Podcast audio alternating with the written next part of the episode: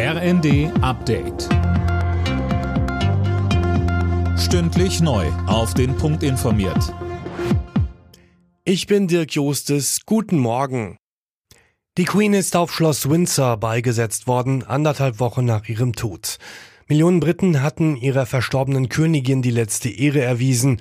Nach 70 Jahren ist eine Ära zu Ende gegangen, sagt uns Desiree Kahl, die seit acht Jahren in London lebt obwohl man die Person nicht persönlich kennt, trauert man da schon mit, gerade weil alles sehr öffentlich ist. Also der Sarg war jetzt tagelang öffentlich zugänglich. Man bekommt von der Royal Family viel mit. Das Begräbnis konnte man sich den ganzen Tag im Fernsehen anschauen. Das ist traurige, melancholische Stimmung, aber auch irgendwie so ein bisschen, dass man so den Abschluss bekommen hat, dadurch, dass man praktisch so ein bisschen live dabei war. Die deutschen Gasspeicher sind zu gut 90 Prozent gefüllt, trotz des russischen Lieferstopps. Das zeigen Daten der europäischen Speicherbetreiber. Damit Deutschland gut durch den Winter kommt, peilt die Bundesregierung bis Anfang November einen Füllstand von mindestens 95 Prozent an. Wie geht's nach dem 9-Euro-Ticket weiter? Darüber haben die Verkehrsminister von Bund und Ländern beraten und sie sind sich einig.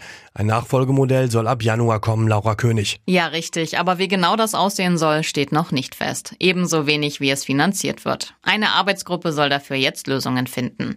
Bundesverkehrsminister Wissing hofft, dass bis Mitte Oktober ein entsprechender Beschluss vorliegt. Er hatte zuvor angekündigt, dass der Bund pro Jahr 1,5 Milliarden Euro für einen Nachfolger des 9-Euro-Tickets springen lassen will. Voraus vorausgesetzt die Länder steuern ebenso viel bei. Mehr als jeder dritte Flug in Europa ist in diesem Sommer verspätet gewesen oder ausgefallen. Laut der Verbraucherorganisation AirHelp waren insgesamt gut 68 Millionen Reisende betroffen. Gründe waren demnach vor allem Personalmangel und Streiks. Alle Nachrichten auf rnd.de